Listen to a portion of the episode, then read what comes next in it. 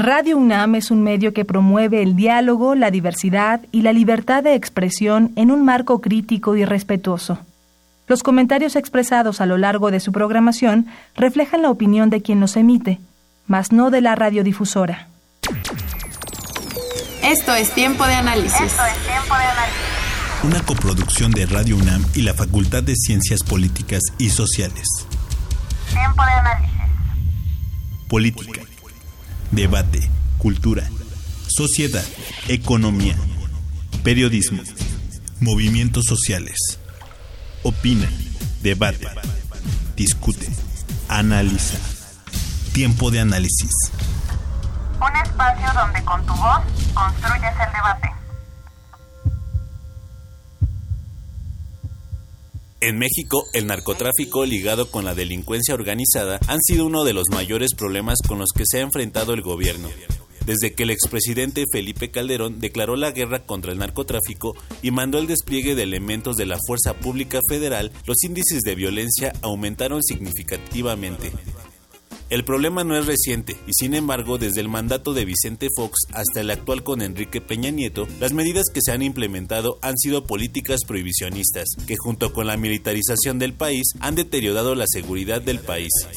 Frente a este escenario violento e incierto, académicos, investigadores, psiquiatras, neurobiólogos y activistas han problematizado el consumo de la marihuana desde abril del 2017, los diputados aprobaron el uso medicinal de la marihuana, y aunque esta aprobación parecía un logro, no se publicó un reglamento que regulara su consumo y su comercialización. ¿Qué ha pasado con el consumo recreativo del cannabis? En noviembre del 2015, la primera sala de la Suprema Corte de Justicia de la Nación falló a favor de un amparo que interpusieron Armando Santa Cruz, Francisco Torres Landa, Josefina Ricaño y José Pablo Giraul Ruiz, creadores de la Sociedad Mexicana de Autoconsumo Responsable y Tolerante. En su demanda de amparo pedían un permiso para la aportación, producción sin fines de lucro y consumo legal de la marihuana, y esta fue la primera sentencia de cinco para que se pudiera dictar jurisprudencia sobre el tema. La decisión de la Suprema Corte de Justicia motivó a tres reconocidos neurobiólogos de la UNAM a sumarse al debate, Herminia Pasantes, Luis Alonso Lemus y Francisco Fernández de Miguel, del Instituto de Fisiología Celular, los cuales iniciaron el proceso legal pocos meses después. El pasado 8 de noviembre, la actual senadora por el partido Morena y futura secretaria de Gobernación, Olga Sánchez Cordero, y Ricardo Monreal, legislador por el mismo partido, presentaron una iniciativa que busca regular el consumo y el comercio de la marihuana no solo para uso medicinal, también para uso recreativo. En la exposición de motivos expresan que la iniciativa pretende mitigar la violencia generada por el crimen organizado y acabar con políticas prohibicionistas que han agudizado el problema, además de acabar con la criminalización de sectores vulnerables de la sociedad a causa de actividades relacionadas con el cannabis. Ciudades y países del mundo han legislado y regularizado el consumo de la marihuana. México, con miles de muertos, se suma tarde a este debate. Las ciencias sociales tienen la responsabilidad de participar en el debate nacional y de informar a la sociedad sobre la legislación de la marihuana, problematizar el tema de la estigmatización social que viven quienes la consumen y analizar las consecuencias de las políticas prohibicionistas. También debemos preguntarnos qué programas preventivos habrá frente a la inevitable legislación, realmente estas medidas pacificarán al país, cuál será la nueva relación entre México y Estados Unidos frente al combate contra las drogas. El consumo de drogas es un problema de salud de seguridad nacional o de libertad. Mi nombre es Social Segundo y es momento de tiempo de análisis. Hola, muy buenas noches, amigas, amigos que nos están sintonizando. Reunión les saluda Cristian Mariscal. Esto es Tiempo de Análisis, programa radiofónico de la Facultad de Ciencias Políticas y Sociales. Y estamos transmitiendo a través del 860 de amplitud modulada y también vía internet en www.radiounam.unam.mx. Les invitamos a que eh, también sintonicen o nos comuniquen en los teléfonos en cabina que son el 55 36 89 89 y LADA 01 800 505 2688. También nos pueden seguir en Twitter y hacernos llegar sus comentarios en arroba tiempo así nos pueden encontrar. Y bueno, esta noche, eh, después de un, de un día bastante helado, bastante, bastante helado, eh, vamos a hablar de un debate que ha sido pues, muy candente, especialmente en, en los últimos años y que pues es, trata preciso de eh, qué estamos hablando México frente a la legalización del cannabis. Y bueno, pues tenemos aquí a tres muy buenos invitados quienes tienen una trayectoria eh, respecto a este tema que lo han abordado de muchas maneras y pues para que puedan conocerlos me permito presentar tenemos con nosotros a la licenciada Mariana Sevilla quien es licenciada en comunicación política por la UNAM y también es fotógrafa y activista del movimiento canábico. Desde hace seis años ha participado a favor de la transformación de las políticas de drogas y seguridad en México. Bienvenida, licenciada Mariana.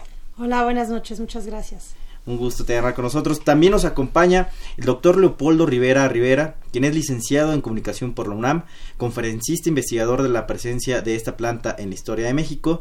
Actualmente es presidente fundador de la Asociación Mexicana de Estudios sobre Cannabis y también editor de la revista Cáñamo México. Bienvenido, doctor. Hola, buenas noches. Un saludo a tu auditorio. Bueno, pues qué gusto tenerlo. También nos está acompañando el doctor Alfredo Nateras Domínguez, quien es doctor en ciencias antropológicas por la Universidad Autónoma Metropolitana y actualmente es profesor investigador de tiempo completo en la UAM Iztapalapa. Asimismo, es miembro del Comité de Posgrado en Psicología Social. Bienvenido, doctor. Gracias por la invitación pues al contrario.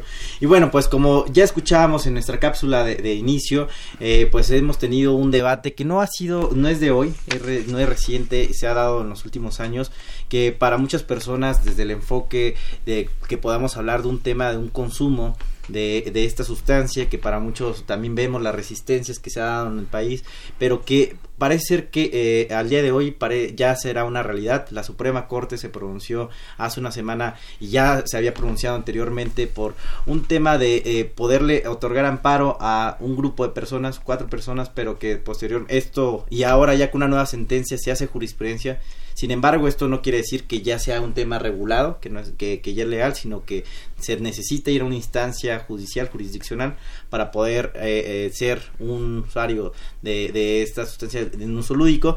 Sin embargo, eh, hoy también estamos viendo que se presenta de alguna forma algunas propuestas para regularla. destaca la de la exministra, hoy senadora Olga Sánchez Cordero, quien también será próximamente secretaria de Gobernación, entre varias otras que se propusieron por el PRI, Movimiento Ciudadano, entre otras. Pero digamos, esta introducción de lo que tenemos al día de hoy. Muchas personas dicen que no se debe hablar solamente de un tema de seguridad, sino que de libertad personal. Pero al día de hoy es una realidad lo que vivimos en nuestro país y pues por eso me gustaría mucho que entre ustedes nos pudieran describir, licenciada Mariana Sevilla, qué es la situación, cómo llegamos al día de hoy, este pues miércoles, noviembre, a hablar de la situación de la marihuana en nuestro país. Bueno, pues en sí ha sido un proceso muy largo eh, podemos analizarlo en distintas etapas. Eh, desde el principio de la prohibición en los años 20 en México, pasando por un periodo breve de regularización en, en, los años 40, pero que en realidad se ha visto inscrito bajo una política de militarización durante los últimos 12 años. ¿no? El resultado de esta última etapa ha sido pues muy, muy contraproducente y que no tenía nada que ver con los objetivos iniciales de regular las sustancias y que pues en México ha tenido unos costes altísimos. Actualmente, por suerte y gracias al empuje que ha tenido la sociedad civil en este tema, ya podemos eh, empezar a vislumbrar algún tipo de cambio en un futuro ojalá cercano, pero eh, tampoco hay que fiarnos, es un tema que genera mucho escosor.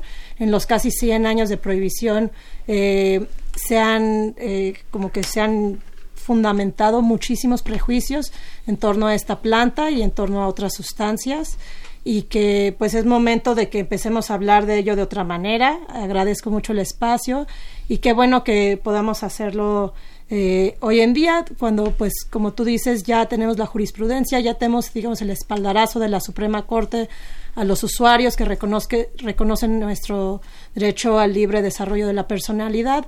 Sin embargo, pues va a ser difícil empujar este tema y si bien ya está presentada esta iniciativa, va a estar en todos nosotros eh, apoyarla, empujarla y hacer que, que sea una realidad y una vez que, se logra aprobar una iniciativa, acompañar la implementación. Claro, siguiendo con un poquito de este contexto, eh, pues se hablaba, digamos, podríamos pensar que el día de hoy hablar de, del uso lúdico de la marihuana es un tema totalmente coyuntural o es algo que se venía dando tal vez como una batalla de, pelea de derechos en este tema del libre desarrollo de la personalidad. Es decir, México también se tiene el estigma a que antes era solamente un puente con el narcotráfico, el tráfico de drogas, por, posteriormente se hace productor y no solamente la vía ilegal, sino la vía, pues digamos, eh, individual de las personas. Pero hoy en día, eh, ¿cómo podemos considerar el tema? ¿Desde qué perspectivas podemos eh, tratarlo, digamos, compartirlo con la gente, en casa, en la escuela? Bueno, eh, el consumo siempre ha estado presente. En nuestra sociedad siempre ha habido consumo de cannabis. Entonces, bueno, eso hay que tomarlo como una realidad que siempre ha existido y que ahora empieza a salir a la luz desde una perspectiva diferente. Parte de la lucha que se ha llevado desde el activismo es la resignificación de, los, de las, los hechos sociales, como es el hecho de empezar a cambiar el, eh, los nombres, ¿no?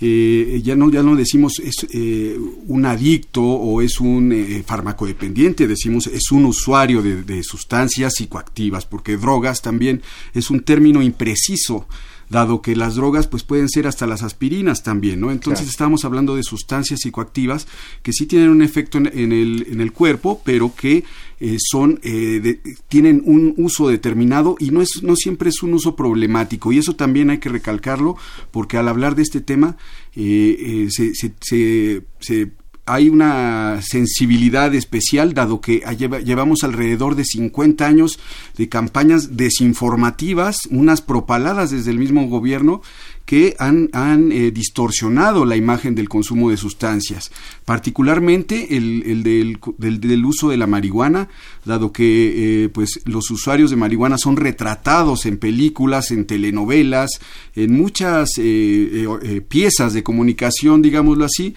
como eh, personas improductivas, eh, violentas eh, y, y, claramente no adaptadas a, al entorno social, lo cual es muy falso. Entonces, esta, esta realidad que ahora vemos con el reconocimiento de los derechos de la Suprema Corte, pues es un, es un eh, como dice Mariana, un espaldarazo, un, un reconocimiento de que los usuarios de cannabis somos perfectamente, somos ciudadanos iguales a cualquier otro. Entonces eso es, eso es muy positivo, dado que nos permitirá eh, eh, tener una sociedad más eh, justa hacia, hacia estos usuarios, que normalmente cuando se, se descubría que alguien era usuario se le aislaba, se le estigmatizaba y entonces es importante que, eh, que eh, pues continuemos con estos, con estos conceptos nuevos que, que, ponen en su justa dimensión el consumo. Basta de usar eh, eh, pues términos como reinserción o como o términos como desintoxicación cuando, cuando el consumo de cannabis pues puede ser una actividad perfectamente eh, integrada a la sociedad. Claro, totalmente. Y bueno, pues doctor Alfredo Nateras, eh, justo también con esta línea, digamos, eh, en hace tres años aproximadamente fue cuando también el presidente Enrique Peña Nieto presentó una propuesta ante el Senado que venía muy completa de legalizar o regular el uso completo de la marihuana y posteriormente parece como que más bien fueron midiendo, como que para ver el contexto social posteriormente se fueron echando como para atrás, le fueron recortando, recortando y hubo un primer logro, hacer el uso medicinal. Pero pero ¿cómo es que hoy en día, como también nos señala eh, la licenciada Mariana y el doctor Leopoldo, cómo es que poco a poco hoy venimos hablando, digamos, de alguna manera ya menos tabú de la marihuana, o sea, ya del uso, ya a lo mejor hoy es un poco más aceptable, en su momento también recordaremos que cuando hubo ahí el amparo, se les preguntaban, ustedes son consumidores y, y uno de ellos dijo no, pero es un tema de derechos. Hoy en día también se puede decir abiertamente sí, soy consumidor, y cómo, cómo se puede hablar de eso, cómo llegamos a esa transformación del discurso hay como dos narrativas, dos discursos. Uno de la asociación civil, de los activistas y los académicos, que ya hemos estado ahí durante años, ¿no? abriendo y discutiendo sobre el derecho humano de la decisión de sí y demás. Y que eso ha hecho que desde algún lugar ahora, cuando están legislando ahorita, a los primeros que recurren son a nosotros, porque ya llevamos un camino andado. Y la otra vertiente es de la hipocresía política. Hay que recordar que con Lázaro Cárdenas él hizo una gestión en términos de la despenalización del uso de la marihuana.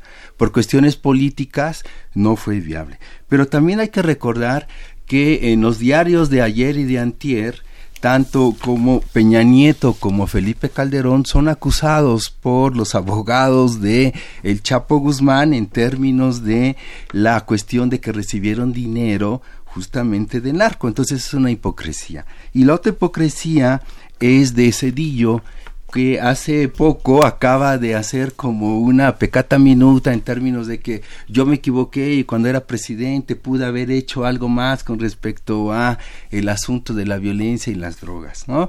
Y la hipocresía del expresidente de El Ranchero Enamorado, ¿no?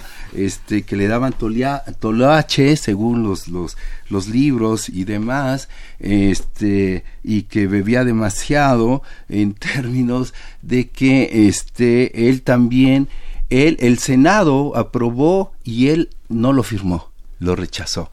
Entonces, en ese sentido, estamos hablando de doble hipocresía. Y ahora resulta que Fox está muy encaminado para negociar y hacer una empresa en el asunto de lo que viene. Entonces, en ese sentido, me parece que estamos en un momento muy importante en términos de que podemos, en ese sentido, convivir de una manera más inteligente y como también al mismo tiempo hacer relaciones sociales más democráticas en términos de todos aquellos que ya venimos usando, que han venido usando, el asunto de la marihuana. Y yo sí creo que esto puede ir desmontando e ir eh, disminuyendo el asunto de la violencia que sí está asociada. Es decir, el problema no es el consumo de la moto a un carrujo, es que te la adulteran, es que la policía te apaña, es la corrupción. O la siembran precisamente. Exacto. Entonces estamos hablando de seguridad humana.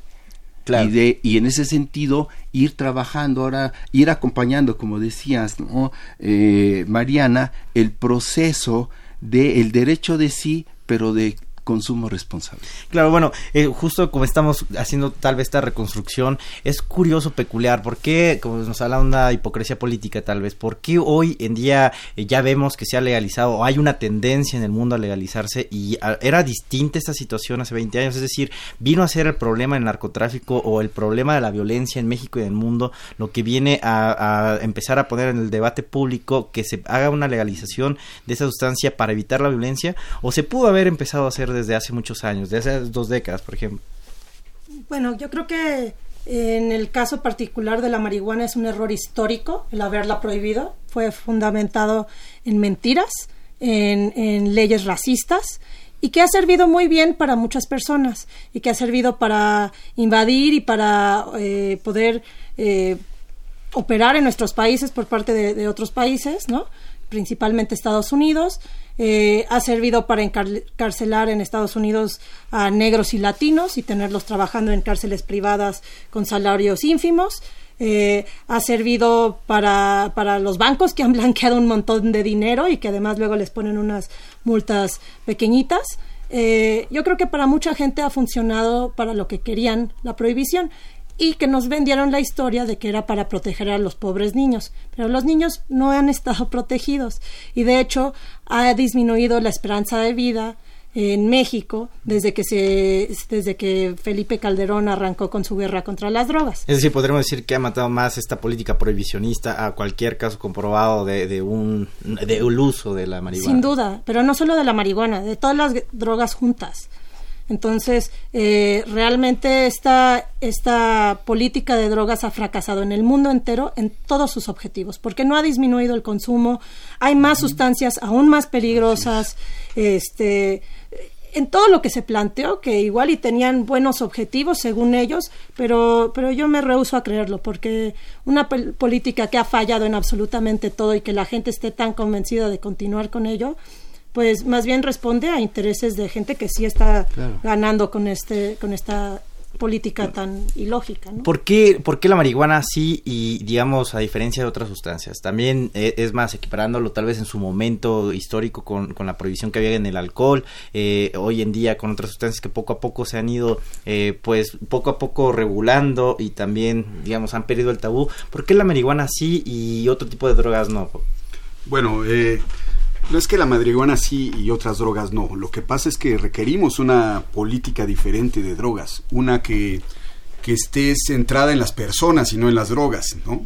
La política de drogas se centra en la, en la detención de personas, en el decomiso de sustancias y no en ver cuánta gente realmente se rehabilita de- del- del universo de personas que consumen. Hay algunas que sí tendrán problemas por abuso, pero eh, no- el, el éxito de la política de drogas debería estar centrado en esas personas que tuvieran algún problema, no en detenciones, no en decomisos. Y bueno, la marihuana es importante porque recordemos que es la sustancia más ilegal más consumida en el mundo. Alrededor de 188 millones de personas en el mundo la consumen, en México alrededor de 7 millones. Entonces, eh, que pensar que 7 millones de personas en algún momento de su vida han estado en la ilegalidad, pues es una aberración pensar que una pequeña minoría podría estar cometiendo algún delito y claramente esa pequeña minoría no causa problemas sociales ni, ni, para, ni para la salud pública ni para sí misma. Se- sería muy evidente en las estadísticas de, de salud. Entonces me parece que es lógico que la sustancia más consumida empiece a pasar a la ilegalidad y creo que es una buena muestra de cómo se pueden normar las, el uso de otras sustancias. Creo que es importante que la libertad del individuo siempre se reconozca y creo que el Estado eh, la potestad del Estado termina en el momento en que informa al individuo y en su caso eh, los individuos que, que de algún modo tengan algún problema lo, se rehabilite pero no está Por aquí orientado a eso Habíamos hablado, y bueno, más bien lo han mencionado ustedes, eh, a, a los tres eh, invitados, en, en la parte de la estigmatización que se da de- del uso de esta planta. Y, pero digamos, eh, justamente de esta estigmatización podemos hablar, y que preguntaba justo a un momento, ¿por qué la marihuana sí y otras no? ¿Cuál- ¿Cuáles son los efectos corroborados tal vez de lo que dicen que las afectaciones o los beneficios que causa? O sencillamente el efecto que eh, eh, se, ¿por qué podemos empezar a hablar hoy en día de un discurso tal vez un poco más aceptable de que se está normalizando tal vez el o más bien de- em, transitando a ya no estigmatizar el consumo. A ver, tres cuestiones rapidísimas. Eh, lo que decía Mariana. O sea, 2006-2012 Felipe de Calderón Hinojosas, 2012-2018 Enrique Peña Nieto. Felipe Calderón, el presidente de la muerte, eh, eh, Enrique Peña Nieto, el presidente de la corrupción. Más de 250 mil muertos en este país. De esos 250 mil tenemos una cifra de 140 mil de jóvenes. De esos 140 mil, 60 mil o más jóvenes matándose entre sí por esta guerra absurda. Entonces, en ese tenor, sí apostamos que una parte o una vertiente es que podemos hacer espacios de paz y que esto puede res- des- eh, un poco la violencia.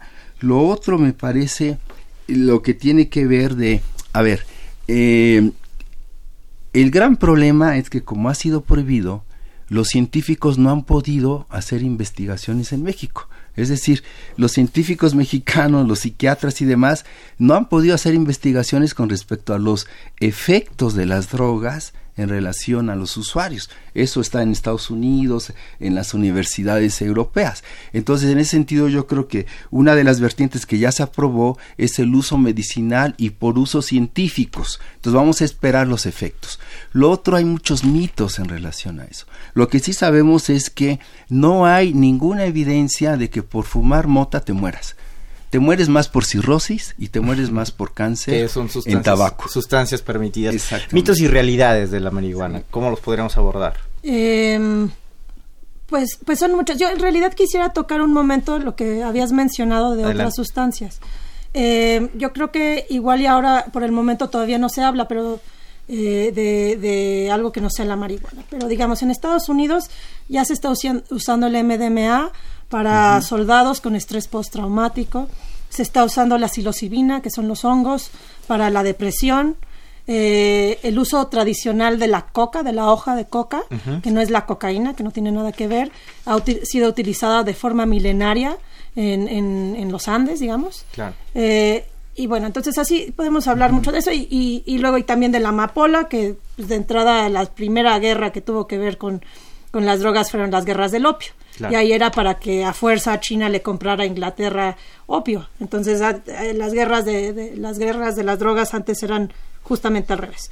Pero pero bueno, eh, estigmas que existen en relación a la cannabis, que es la puerta, es una droga de puerta de entrada.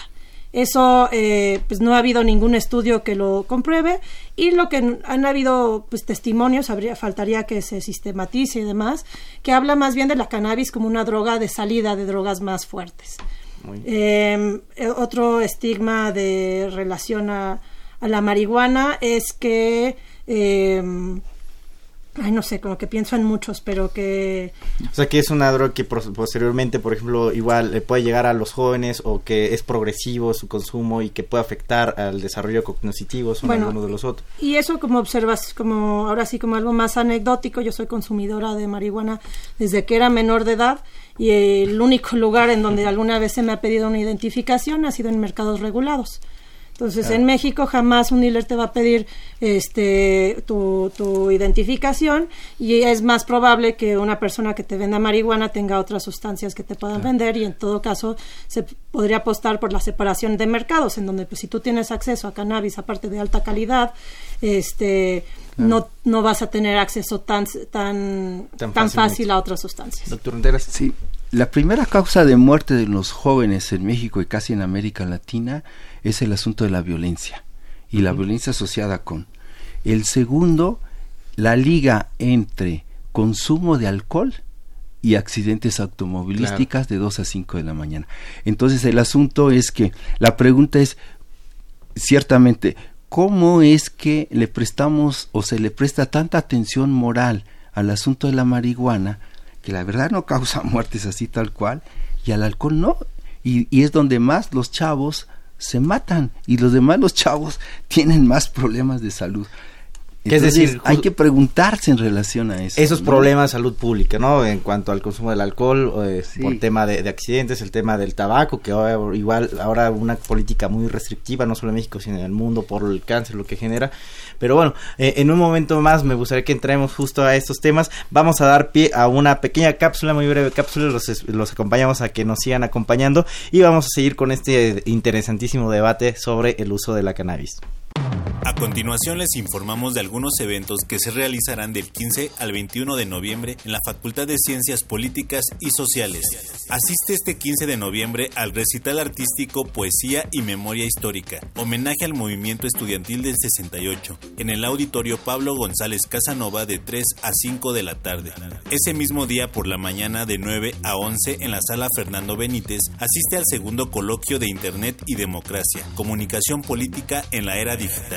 Además, el 15 de noviembre en la sala Fernando Benítez se llevará a cabo un homenaje a Stan Lee de 11 de la mañana a 1 de la tarde. El viernes 16 de noviembre asiste a la conferencia Deporte, Realidades y Perspectivas Actuales de 8 y media de la mañana a 3 y media de la tarde en el auditorio Pablo González Casanova. Ese mismo día, en la sala Fernando Benítez de 4 a 6 de la tarde, se llevará a cabo la presentación del libro Ray Barreto, Fuerza Gigante. También puedes asistir el sábado a la sala Lucio Mendieta y Núñez de 12 a 2 de la tarde a la presentación de la revista El Ojo. Te invitamos a los foros del Observatorio de la Relación Binacional México-Estados Unidos en el auditorio Pablo González Casanova el martes 20 de noviembre de 9 de la mañana a 3 de la tarde. No faltes al ciclo de conferencias Diosas, Dioses y Naturaleza el miércoles 21 de noviembre en el auditorio Pablo González Casanova de 11 de la mañana a 1 de la tarde. Ese mismo día, pero en la sala Lucio Mendieta y Núñez de 11 de la mañana a 1 de la tarde, asiste a la presentación de los resultados de la cartografía de las mujeres en la migración. Estos son solo algunos de los eventos que se realizarán. Puedes checar el calendario completo en nuestra página www.políticas.unam.mx. La entrada es libre para todos los eventos, foros y conciertos. Mi nombre es Osiel Segundo. Continúa escuchando Tiempo de Análisis. Ya estamos de regreso, eh, gracias porque nos sigan acompañando y pues igual estamos invitando a que sigan con este debate muy muy nutrido. Y bueno, pues ahora me gustaría que comenzáramos a, abordar un poquito más de lo que tenemos hoy en día. Eh, después de esta sentencia que comentábamos al inicio, ya se hizo jurisprudencia, pero falta la parte de regulación. Hoy, hoy en día seguimos, requerimos activar un órgano judicial para poder eh, tener acceso, después de hacer todo también la travesía del trámite administrativo con COFEPRIS y bueno, finalmente ahora este primer acercamiento de la sentencia nos da a que se obliga a que el Congreso tenga que de alguna forma adaptar o proponer algo nuevo, legalizar o regular de alguna manera esto que está sucediendo. Y tenemos, como decíamos, una iniciativa que es pues de las que más destacan la de la senadora Olga Sánchez Cordero, que bueno, entre varios elementos ahí se está hablando de la libertad, se reconoce el derecho a la libertad personal, se habla de una posible eh, legalización de la comercialización poco a poco, en, alguna de las otras iniciativas con lo que esto está contraponiéndose en el consumo en espacios públicos, otro que prefieren que sean en espacios privados, bueno, un sinfín de cosas. Ustedes me gustaría mucho que ahora nos compartan sus puntos de vista acerca de precisamente la iniciativa. Doctor Leopoldo. Bueno, eh, definitivamente parece haber una voluntad en el Congreso por regular algo que se dejó de lado durante mucho tiempo y que esta iniciativa que quedó del uso medicinal, la verdad, es bastante limitada.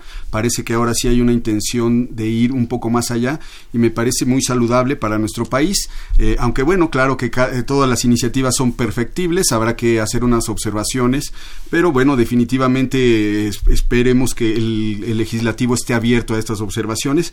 Y bueno, hay que hay que, yo quisiera mencionar que hace unas horas eh, se lanzó el programa de seguridad del, nuevo gobierno y bueno, parece que no se hablan entre sí y, porque bueno, eh, ya incluye unos conceptos que no, que no van en consonancia con esta regulación y por eso yo mencionaba esto de reinserción y desintoxicación que son lo que plantea este plan de seguridad porque bueno, no van en consonancia con el libre desarrollo de la personalidad que es lo que se ha promulgado tanto desde la Suprema Corte de Justicia de la Nación como en la iniciativa que presentó la, eh, la senadora Olga Sánchez Cordero.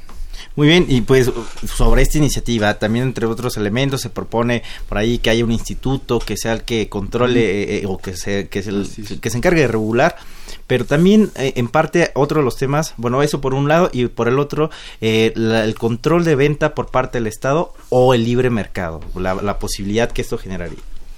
Yo creo que hay tres cosas que hay que señalar y subrayar de esta iniciativa. Por una parte, reconoce el autocultivo, que es como el piso básico por el que llevamos peleando muchísimos años y que resuelve, eh, pues al menos en una parte, lo de la iniciativa, eh, eh, bueno, más bien lo de la regulación.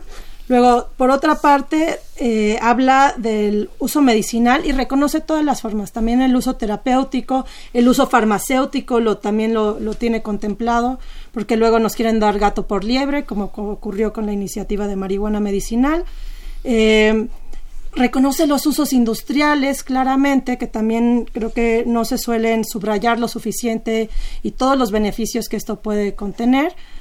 Y, eh, y, bueno, y en general reconoce las libertades de las personas. Yo creo que esta iniciativa es la mejor iniciativa que se ha presentado, la más completa hasta el momento. Reconoce esta, se, se le da, eh, se plantea la constitución de este instituto. Que, que va a ser muy importante. Yo creo que en eso es en donde vamos a tener que concentrar nuestros esfuerzos a futuro porque el día que se, se presente esta ley así quede impoluta y, todos estemos de acuerdo en cómo está escrita, pues ya hemos visto que muchas veces las leyes, pues tenemos un, libro con unas leyes muy bonitas, pero no siempre se cumplen, ¿no? Entonces habrá que eh, estar muy atentos a eso. se, necesitaría de un instituto como tal, digamos, de, perspectiva para regular específicamente esto, es decir, o sea, es tan importante eh, eh, el regularlo específicamente que se pueda crear ese instituto o que pueda quedar, digamos, a, cargo de la Secretaría de Salud o de Gobernación, algún tema? Pues ojalá pudiera quedar en manos de estas, de estas instituciones que existen. Sin embargo, nos han demostrado a lo largo de los años no tener apertura del tema, no tener conocimiento ni ganas de aprender más y lo que han hecho, por el contrario, es poner el pie en todas las etapas posibles, desde la parte legislativa, en la parte de, crear los reglamentos.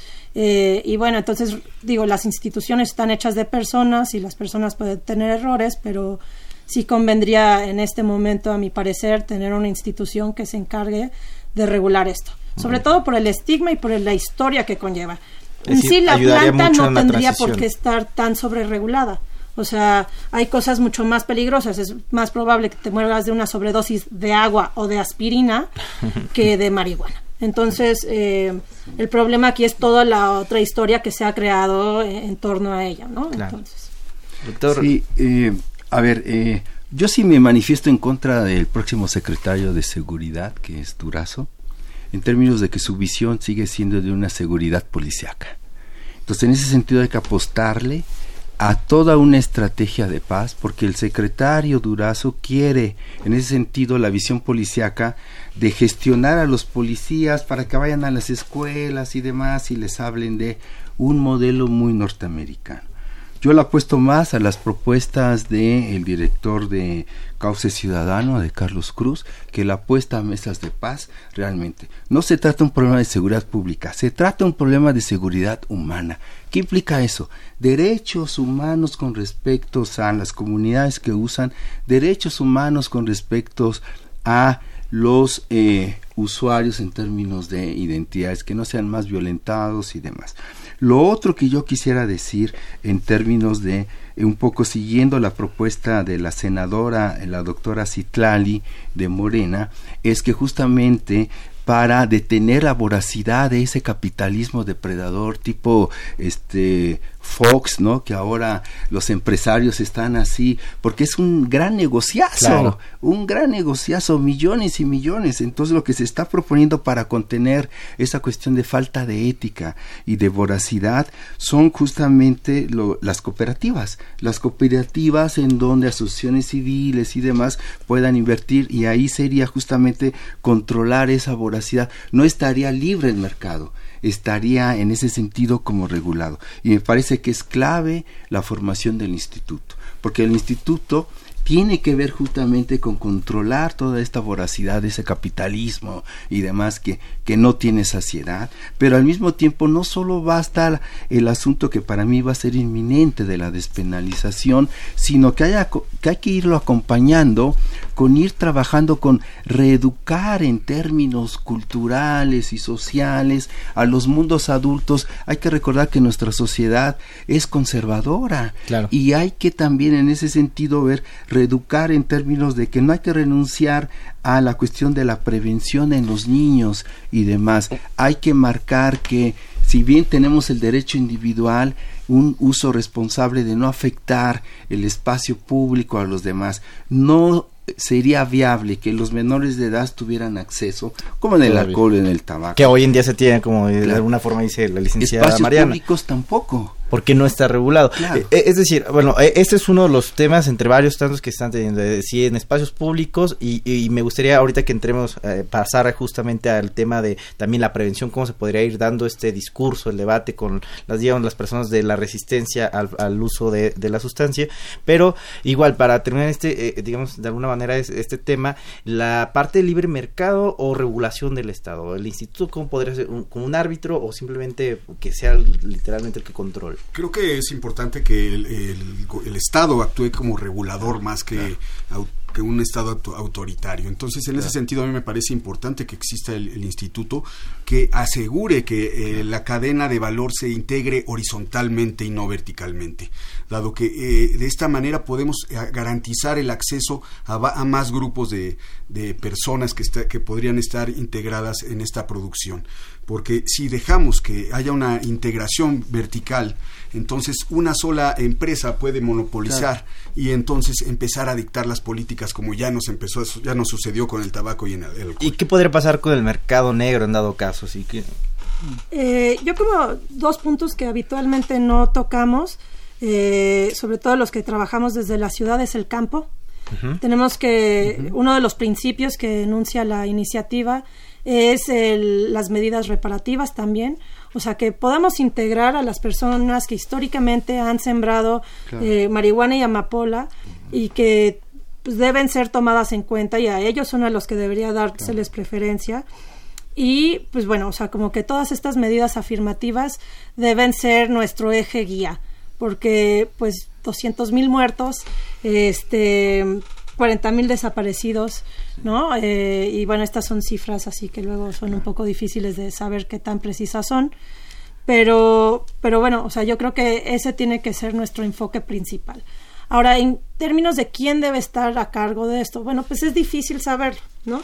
Eh, yo creo que vamos a tener que, que hacer una, una, tenemos que acompañar una iniciativa que sea flexible, que se adapte, porque también no todas las circunstancias, o sea, no se puede regular necesariamente eh, todo de la misma manera.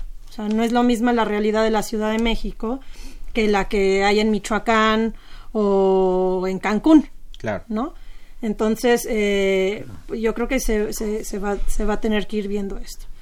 Em, y pues nada, o sea, creo que principalmente esto, prestar atención a las personas que más se han visto eh, dañadas por, la, las políticas prohibitivas, eh, tanto los usuarios como el campo nacional, como, como, las minorías. Hablamos en, en, diversos momentos preciso de que estamos evitando que haya más violencia, que haya más muertes y también evitar que los sectores vulnerables sigan siendo vulnerables. Y por eso eh, preguntaba justo hace un momento de qué podría suceder entonces tal vez con el mercado negro. Es decir, si se puede legalizar o regular ya toda la mm. producción, comercialización, digamos que se puede en el mercado tal vez un precio competitivo, ¿cómo poder evitar que esto siga llegando, digamos, que, que sí realmente es un golpe al crimen organizado y que no se siga produciendo de alguna forma tal vez de menos calidad con otras sustancias que lleguen a afectar y que ah. sea de mayor, eh, bueno, más barato, más económico y que de alguna forma esto siga llegando eh, pues con, esta corriente de violencia y que realmente no sea un golpe que pueda ayudar a evitar el, tema de la violencia en México.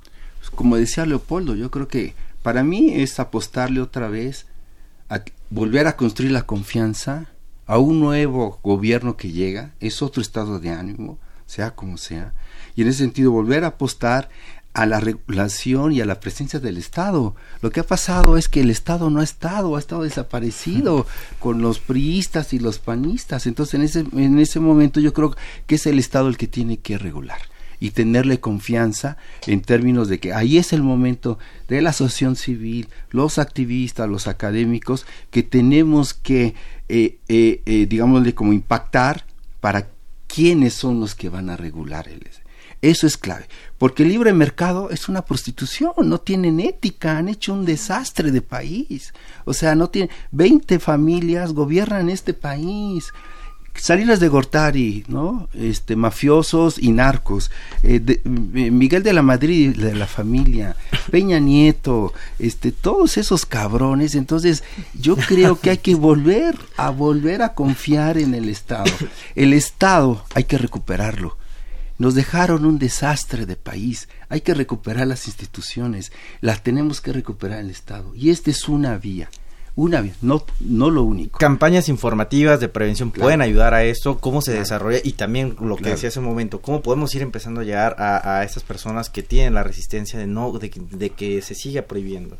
Bueno, mira, en primer lugar, creo que una noción muy importante que sí existe entre muchos de los usuarios es esta que ya se mencionó del consumo responsable, ¿no? Conocer la, la, procedencia de la planta que te vas a fumar, porque estás introduciendo algo a tu cuerpo, eh, conocer la, eh, tener, tener derecho a calidad y a cantidad, porque los, los consumidores de cannabis y de otras sustancias son los únicos consumidores de cualquier cosa que no tienen ningún derecho. Entonces yo creo que la mayoría de los usuarios preferiría comprar en un lugar que sabe que si le sale mala o que no es lo que le prometieron, pues puede reclamar. Como, como los derechos de cualquier usuario.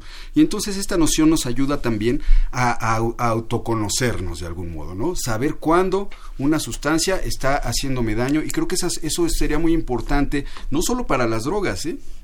para el autoconocimiento, para saber cuándo una actividad un videojuego, por ejemplo, una, la comida, que no todos necesitamos comida para vivir, pero puede convertirse también en una actividad problemática cuando algo que es un placer se convierte en un peligro. Y en ese momento eh, estaremos educando a la gente, bueno, estaremos compartiendo conocimientos de, de cómo eh, saber si algo me es benéfico o no. Y eso tiene que ver con el consumo responsable y tiene que ver con la formación de desde los, las etapas más jóvenes de de, autoconocimiento y de autocuidado. De alguna, me gustaría hacerles un planteamiento a, los tres, eh, de alguna forma, una respuesta muy concreta respecto a esta postura en lo específico. ¿El consumo eh, permitido en espacio público o restringirlo a, digamos, un espacio privado, eh, cerrado? y, e igual frente a esto, pues es una sustancia que, como el alcohol, que está prohibido, en, se expone en la vía pública, ¿qué, podríamos hablar de? O sea, una postura que tengan ustedes y el por qué la podrían fundamentar. Licenciada Mariana. Yo personalmente estoy a favor de que se regule, eh, como propone la iniciativa, como tabaco, que esté restringido de forma de, los lugares cerrados, este, y que y que de esta manera se proteja, digamos, la salud del otro, ¿no? O sea, que, que mi humor a ti no te afecte y que no te genere daños. Ahora bien, yo creo que tomando en cuenta la realidad de México, tomando en cuenta que a, los, a los usuarios la policía nos extorsiona, nos, este, nos criminaliza, eh, es importante no darles chance eh, de, que esto siga ocurriendo. Hay otros ejemplos en el mundo en donde el consumo en vía pública es, está regulado, está permitido. permitido, Está permitido. Por ejemplo, en Estados Unidos, un caso que ahorita me viene en la mente rápido es Alaska. Eh, en Uruguay se permite también el consumo en vía pública, pero también hay otros lugares en donde no, como en España, que te ponen una multa hasta de 300 euros. Entonces hay que, eh, hay que ver, o sea, a mí lo que me preocuparía en un futuro es que se siga criminalizando a los usuarios. Doctor Leopoldo. Eh, bueno, mira, yo acabo de venir ahorita de la Facultad de Filosofía y Letras, donde por cierto hay un congreso de filosofía y drogas muy interesante. Y bueno, yo vi a varios que estaban en los pasillos forjando su cigarro de marihuana, ¿no? Y alguno estaba fumando y nadie se metía con ellos, ni ellos se metían con nadie. Es, es una, es, digamos, es una regulación de facto del consumo en, espacios públicos y así se, han, se presentan en varios espacios de la capital incluso, ¿no? Hay parques donde ya saben dónde se reúnen los, los usuarios y, por ejemplo, la Plaza Tlaxcuaque, ahí hay una comunidad de usuarios de, de muchas edades eh, que, conviven perfectamente con el entorno. Creo que eso es una forma de también de, ejercer el libre desarrollo de la personalidad. Finalmente, no esconderse para realizar una actividad que no causa daño a, nadie más que así que en todo caso a sí mismo. Entonces creo que eso ya lo, ya lo estamos viendo de facto en algunos espacios de, la capital y creo que es positivo porque eh, pues de algún modo lo normaliza y, de, y deja de ser un eh, deja de ser parte del estigma de que hay que esconderse para consumir. Claro, doctor Alfredo Matera. Este eh, es muy complejo e interesante a la vez. Hace, para mí las universidades y las prepas son como los santuarios, ¿no? Ahí todos se pachequean, se están sus chelas, universidades públicas y privadas y demás, ¿no? Pero es distinto al otro espacio al espacio del parque, de la calle, de un centro comercial y demás. Entonces yo creo que ahí hay que hacer matices. Entonces, ¿por qué? Por lo siguiente, lo interesante para mí es que el 80% de la gente que consume marihuana, como ahorita momento ilegal, son jóvenes y son estudiantes.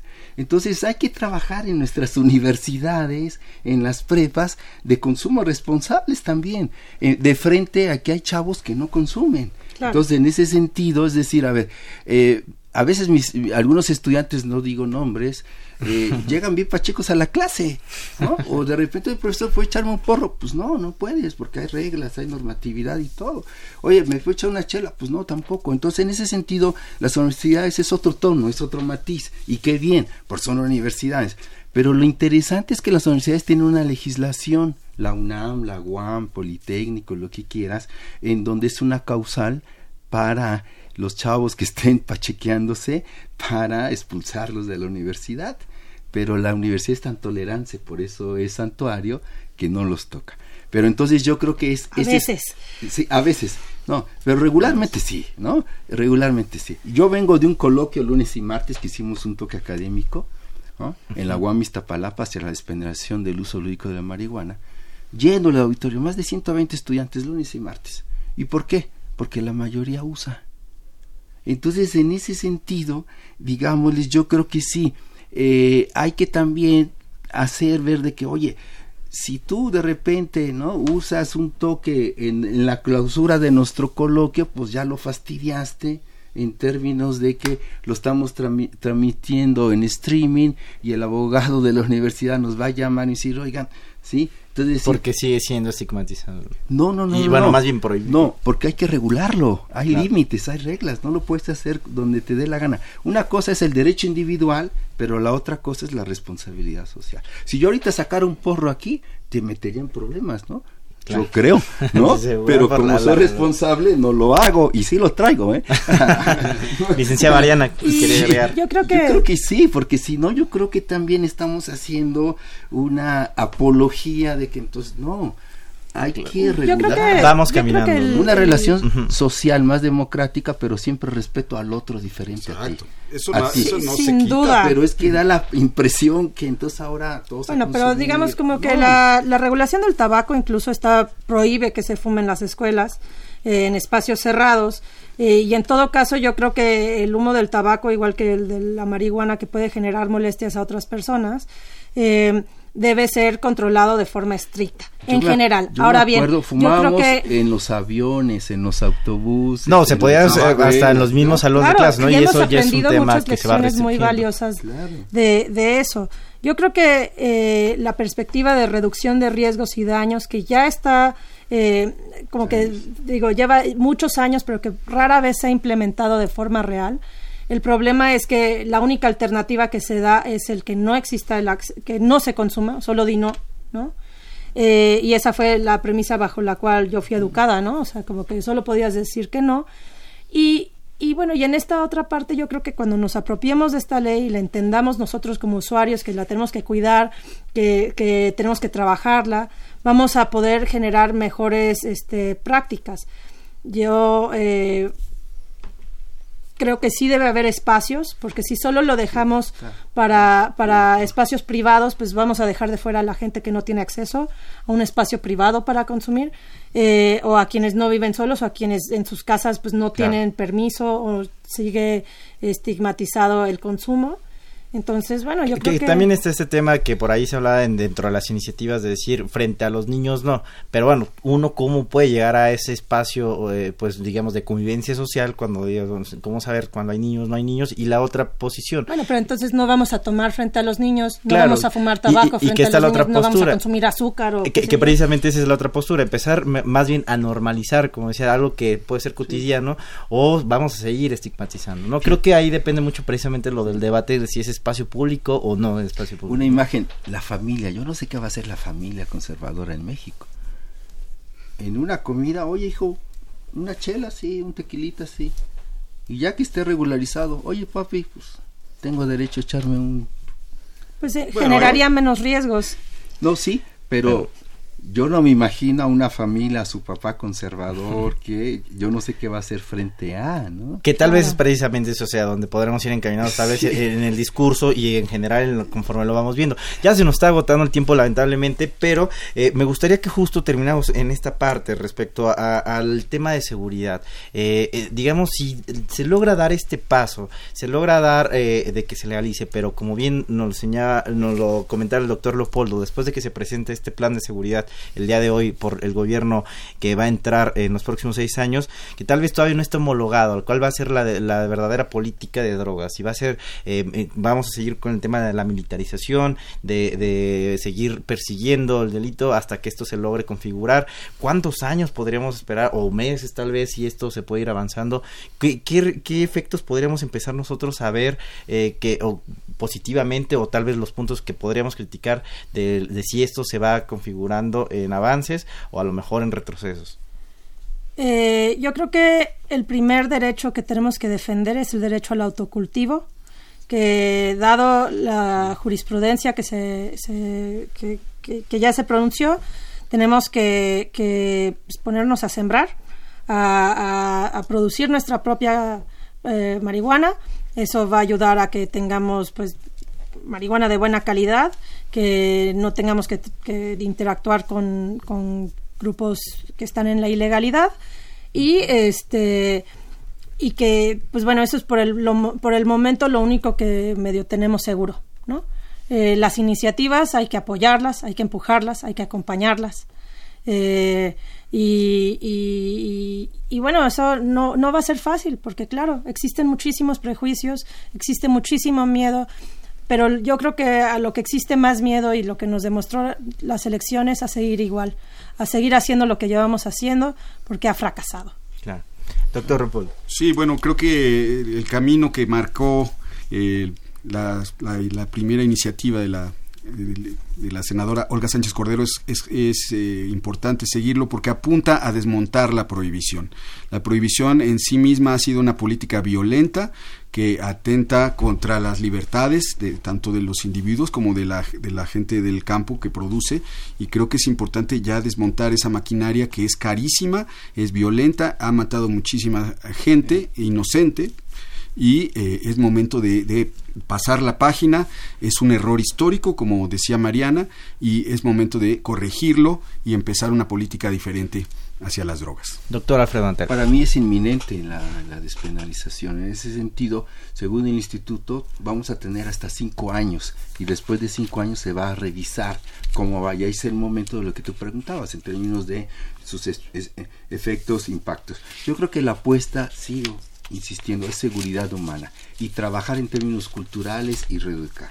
Y yo creo que, yo sí creo que un mundo, un mundo eh, feliz es lo que queremos todos. Y si en ese sentido la sustancia nos hace más felices, pues adelante. Claro. Y bueno, ¿Qué, les podríamos decir, por ejemplo, y ya muy brevemente, ya estamos cerrando ahora sí, eh, pues eh, a, esta, a las personas que realmente están en contra y, cómo te podemos tomar la prevención también, como último mensaje, ya cerramos el programa la gente que está en contra de las... Y el tema de prevención. Eh, yo los invito a que dialoguen, a que se acerquen a nosotros, tenemos mucha información. Yo no conozco una sola persona que haya visto los efectos de la cannabis en un niño, en una niña, que haya mejorado su salud, que no haya cambiado su punto de vista, al menos en el términos médicos. Yo creo que cuando nos conocen a muchos usuarios y ven el trabajo que llevamos hecho también empiezan a cuestionarse de, bueno, igual y, y los, los prejuicios que tengo acerca del consumo no necesariamente responden a la realidad o no es la realidad absoluta. Y, em, y bueno, y que, que, pues que se expresen, pero que, que no nos polaricemos. O sea, hablemos de esto, hablemos hasta el cansancio si es necesario, pero, pero esto fracasó y hay que cambiar. Claro. Eh, doctor Alfredo Materas, igual sobre la prevención o las personas en resistencia. A ver, serían dos cuestiones. Yo creo que no hay que eh, eh, descuidar el asunto de otra narrativa y otro discurso para los niños y los adolescentes. Esa es la prioridad en términos de habilitarlos y educarlos de que tomen las mejores decisiones que ellos crean que sean estas en términos del uso o no. Y en ese sentido, programas de reducción, y, cuidado eh, de sí. Muy bien. Doctor Leopoldo Rivera. Pues sí, y decirle a las personas que están en contra que no tengan miedo, que no teman. Los consumidores siempre han estado ahí y han tenido que ser muy discretos y yo creo que así van a continuar. Son sus amigos, son sus compañeros de trabajo, son gente que está ahí y que ha tenido que esconderse y creo que bueno, eh, normalmente es muy discreta y no anda invitando a todo mundo a consumir. Eh, actualmente consume quien quiere y así va a ser también. No, no por ser legal va a haber un incremento en el consumo. Bueno, pues muchísimas gracias a los tres, licenciada Mariana, doctor Leopoldo, doctor Alfredo. Muchísimas gracias por sus comentarios. Eh, les agradezco, gracias por sintonizarnos. Síguenos en vía Twitter, arroba tiempo análisis. Eh, estuvo en la cabina y operación Miguel Ángel Mendoza. Este programa es producido por la Coordinación de Extensión Universitaria de la Facultad de Ciencias Políticas y Sociales, dirigida por Luciano Mendoza.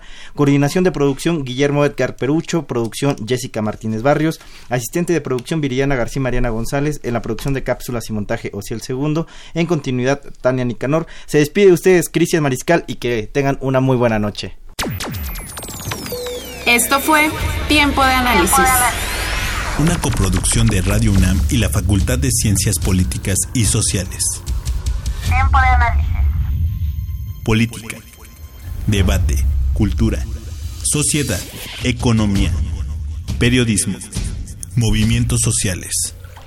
Opina, debate, discute, analiza. Tiempo de análisis.